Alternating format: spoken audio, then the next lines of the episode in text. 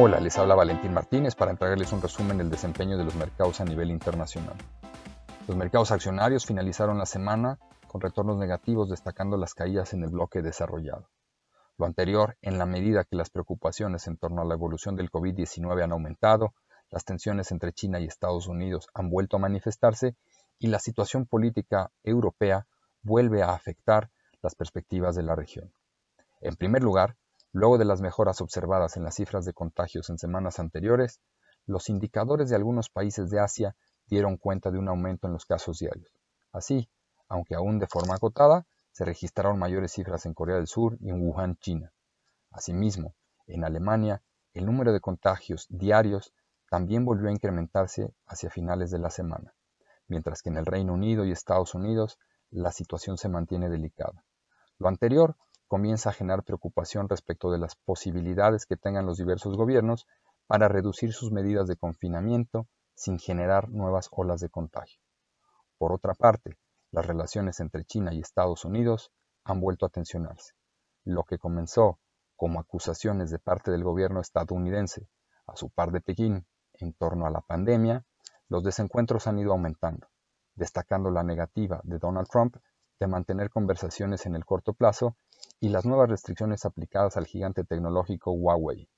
Además, considerando que la situación actual dificulta el cumplimiento de los acuerdos comerciales alcanzados, el presidente de Estados Unidos ha mencionado que no pretende revisarlos, generando incertidumbre en torno a la evolución de las relaciones. Por último, la situación política en Europa sigue presionando a la región. Ya Alemania había mencionado sus dudas respecto de las medidas de política monetaria implementadas por el Banco Central Europeo y los posibles acuerdos en torno a un plan de rescate común entre los gobiernos de la región. A esto se adiciona que en los últimos días las negociaciones por el retiro del Reino Unido de la región no muestran avances significativos frente a un exigente calendario de negociaciones. Con esto, los mercados globales cerraron la semana con importantes caídas, siendo lideradas por la baja de más de 4% en los índices de la zona euro, mientras que sus pares de Estados Unidos y Japón lo hicieron en torno a 2.5% y 1% respectivamente.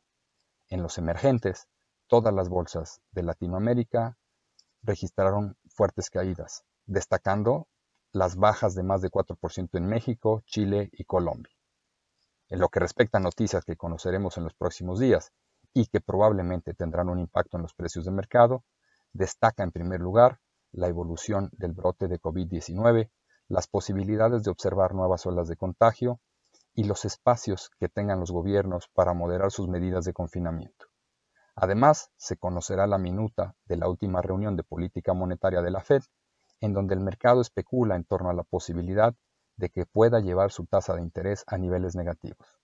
Cifras de confianza manufacturera y de servicios en diversos países desarrollados cifras sectoriales en México y se publicará el PIB del primer trimestre en Chile y Perú.